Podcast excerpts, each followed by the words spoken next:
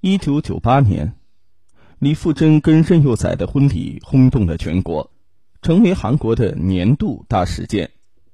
之所以出现爆炸性的效应，在于李富真的显赫身份。作为掌控韩国经济命脉的三星集团长公主，韩国首富李健熙的长女，能够有魄力下嫁草根任佑宰，的确算得上是偶像剧的开篇。只可惜，这段跨越了门第观念的婚姻，却没能在最后有一个童话剧式的结尾。一九七一年，李富真出生，成为李氏家族第一个公主。含着金钥匙出生的她，也经历了豪门子弟的过场：读贵族学校、出国留学，然后进入家族企业。二十四岁那年，已经完成学业的李富真，面相甜美，有点像女星李英爱。当同龄人还在为找工作奔波的时候，她手中所持的股份。已经算得上韩国女首富。豪门子弟的感情历来都是媒体争先报道的话题，但李富真这个顶级白富美的感情却几乎是一片空白。森严的家教和规矩让她长成了一个循规蹈矩的女孩。直到一九九八年的一次家族聚会上，李富真一眼就被父亲身边的保镖任佑载吸引，他眼神。干净利索，英气逼人，女孩的心扉就这么的悄然被打开。酒会之后，李富真偷偷约会了任佑载。对于长公主的垂爱，任佑载从震惊当中平静下来，才意识到自己攀上了一棵足够粗壮的大树。因为受够了严肃呆板的家庭氛围，任佑载温和的性情让李富真觉得整个人舒畅。两人很快恋爱，认识半年之后，任佑载正式向李富真求婚。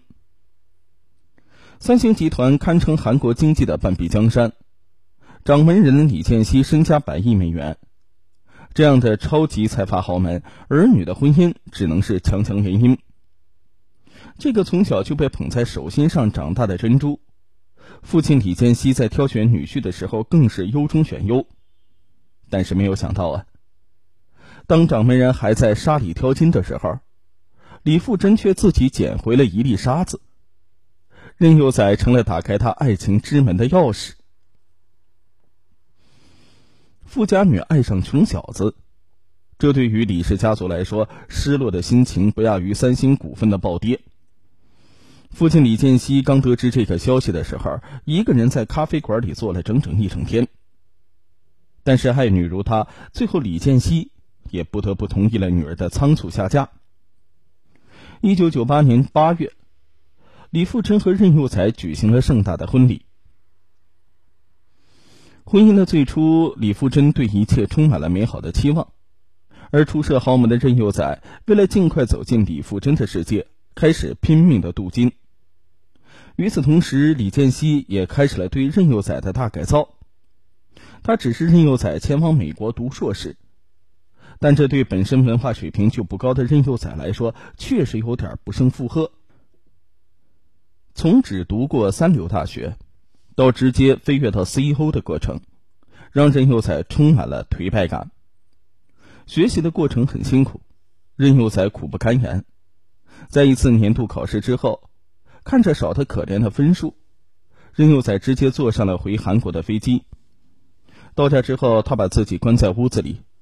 觉得无颜面对妻子的期待，一个人喝了很多酒，恍惚之下，任佑载拿起刀片割伤了手腕，看着鲜血汩汩而出，他甚至产生了一丝快感。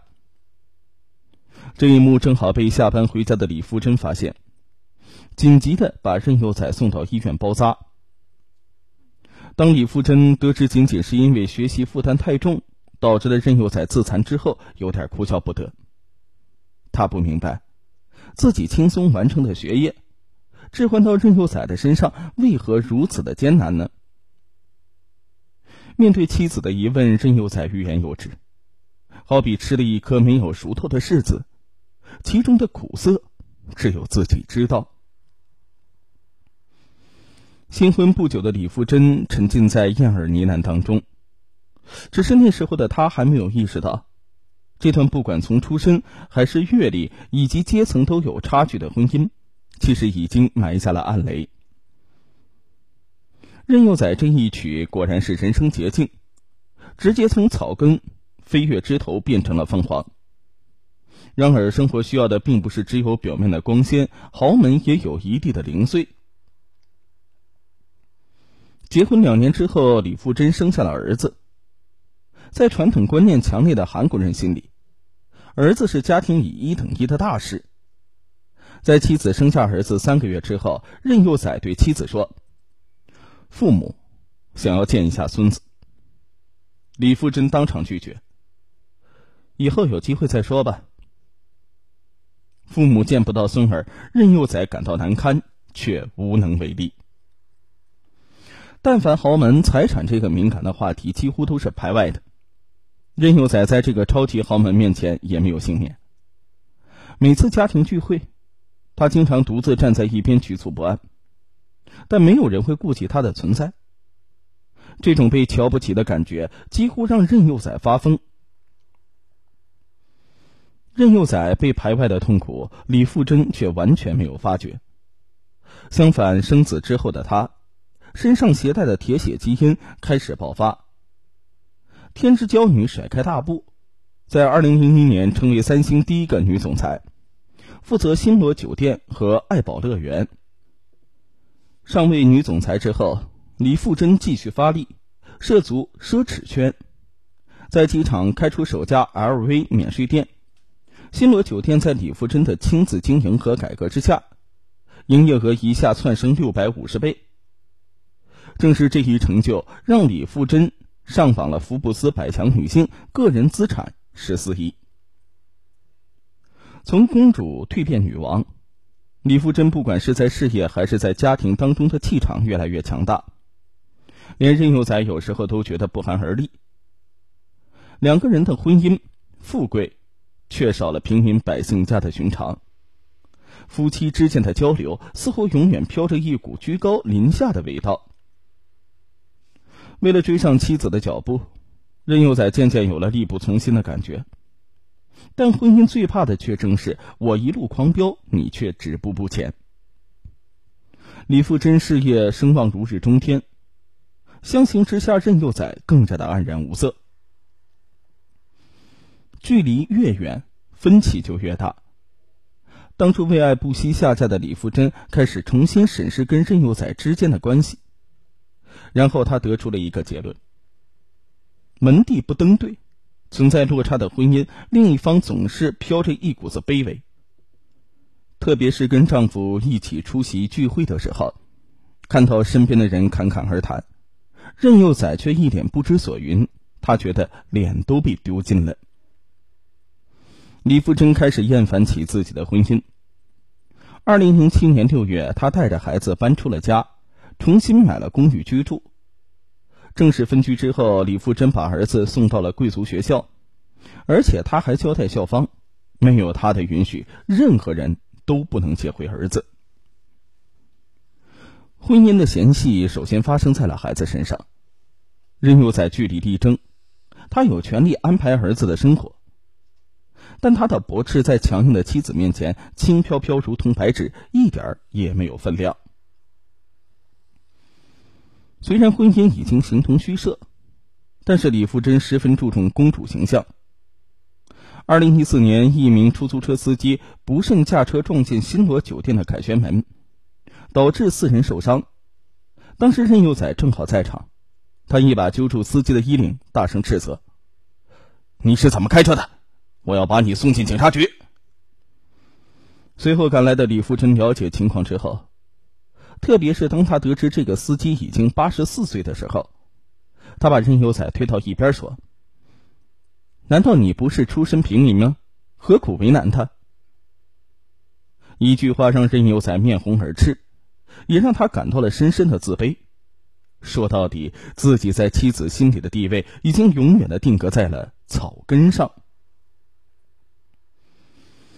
任幼崽对待弱势群体的蛮横。让李富真觉得这是一个容易忘记初心的男人。这个理由成了压垮他们婚姻的最后一根稻草。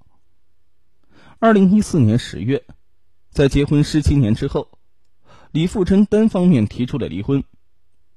对于离婚的原因，他提出的说辞是：任幼崽经常饮酒，然后耍酒疯，这严重影响了我的生活。对于总裁妻子的离婚诉求，任佑宰毫不犹豫的当即表态：“我只是因为工作关系，参加了最低限度的饮酒场合而已。对于离婚，我绝对不同意。自从结婚之后，我所做的一切都是为了家庭，根本没有可被挑剔的诟病。”当年被全民盛传的豪门跟草根的联姻，在过了十七年之后，重新占据了韩国媒体的头版头条。一个坚持离婚，另一个则打定主意继续做豪门女婿。这场闹剧简直堪比虐心的韩剧。所有人都津津有味的等待这场离婚案的后续发展。穷小子踏进豪门，一朝成龙。却又不幸被驱逐。看到媒体登出这样的字眼，任幼崽觉得自己的尊严受到了践踏。如果当年不是李富真，他的主动示爱，或许自己会有另外一种人生，不富贵却稳妥。如今自己被推到如此尴尬的境地，任幼崽觉得李富真成了斩杀自己人生的刽子手。面对舆论，任幼崽开始了反击。他对着各方媒体大打苦情牌。自从儿子出生之后，由于没能获得妻子的准许，以至于孩子长到九岁为止，一次都没有见过祖父母。这样的屈辱我能忍受，但我实在无法面对家父家母想见孙子的迫切。而且离婚对孩子的成长不利，我绝不同意。任幼崽的拒绝和控诉，表明了他绝不离婚的态度。他试图用拉锯战的方式来拖垮李富真的耐心。这桩离婚案从第一次起诉，一转眼就拖了两年的时间。二零一六年十月二十日，李富珍第二次向首尔家庭法院提出了判决离婚请求。陷入离婚大战的李富珍焦头烂额。而就在此时，二零一六年十一月，李富珍的哥哥李在荣因为涉及一桩数额巨大的金融案，被法院开出了逮捕令。这是三星成立以来，掌门人第一次被批捕，整个集团一下陷入混乱。作为三星集团的长女，李富真只得站出来稳定大局。本身李建熙就十分的宠爱精明干练的李富真。进进出出都把他带在身边历练，甚至一度考虑让李富真做他的继承人。后来发现儿子也很争气，才放弃了这个想法。但在李在镕被捕之后，这个曾一度被他放弃的继承人话题重新摆在了眼前。面对外界的纷纷传言，以及目前的大局，为了维护自己的公众形象，李富真决定。尽快的摆脱离婚的泥沼。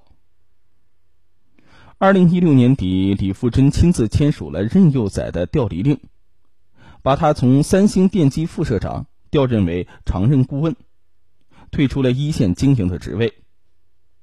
李富真用实际行动表明了自己的态度：三星能给你的，也能从你那边收回。但虽然权力被收回，任幼崽却说。只要自己在三星集团一天，就会做好自己该做的事，无论身处什么职位。苦情牌够大，李富真却并不买账。任幼崽在三星电机的处境也变得非常的尴尬，任何决议根本不需要他的参与便可直接通过，而且公司所有人都开始刻意跟他保持距离。任幼崽在公司一下被孤立起来。二零一七年一月十四日，李富真第三次递交了离婚申请，并要求孩子的抚养权归自己。三次离婚诉求之后，水源地方法院很快做出了一审判决，准许两人离婚，并将子女的亲权和抚养权判给了李富珍。一审判决之后，任幼宰表示不服，于二零一七年二月十四日提出了上诉。这次任幼宰的律师团以他一心只想守住家庭，却无奈被离婚为理由，向法院提出了巨额财产分割申请，要求分得李富珍的一点二兆韩元，约六十九亿元人民币。任幼宰更是放言，离婚必须要分割财产，拿钱走人，否则免谈。面对六十九亿天价分手费，李富珍的律师团却没有做出明确回应，只是出具了一份任幼宰所要求分割的财产，百分之九十为三星股份，属于婚前财产，不在分割财产范围之内。二零一九年九月二十六日，第二次二审判决生效，首尔高等法院判决两人解除婚姻关系，原告李富珍。支付被告任幼宰财产分割款一百四十一亿韩元，约合人民币八千三百八十二万元。此前，任幼宰要求一点二万亿韩元的巨额分手费，成为韩国史上金额最高的离婚案。也许呢，爱情可以友情饮水饱，可是婚姻呢，涉及到两个家庭，一时的感性并不能够冲破阶层的藩篱。最好的婚姻。可以不是王侯配将相，但在一起的夫妻却一定得是棋逢对手、势均力敌。只有这样，爱情才会长久，婚姻才会幸福。